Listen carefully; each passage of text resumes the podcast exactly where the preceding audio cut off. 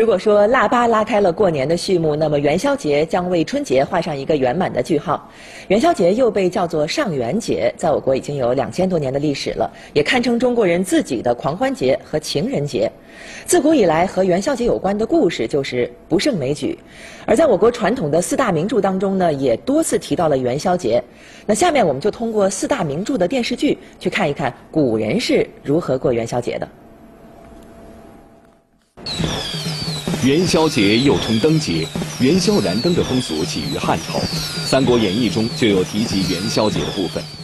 第六十九回，在讲到耿纪等五人策划在元宵节讨伐曹操时，罗贯中这样写道：“至正月十五夜，天色晴霁，星月交辉，六街三市竞放花灯，真个金无不尽，玉漏无摧。”宋朝的元宵灯会规模盛大，常常是万盏燃灯闹元宵。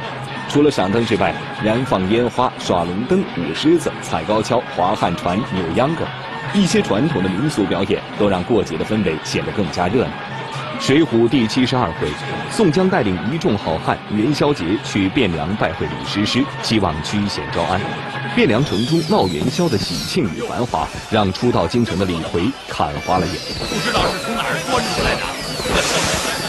我老娘要是活着就好了，让他也来看看呀。除了热闹的灯会，元宵节最重要的一个习俗就是吃元宵了。元宵还被称为汤圆儿或者汤团，和团圆字音相近，取团圆之意，象征全家人团团圆圆、和睦幸福。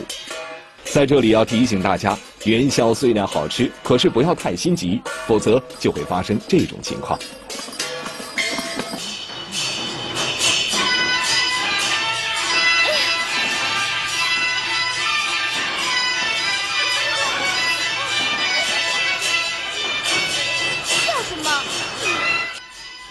在《红楼梦》中，猜灯谜也是贾府元宵之夜必不可少的娱乐之一。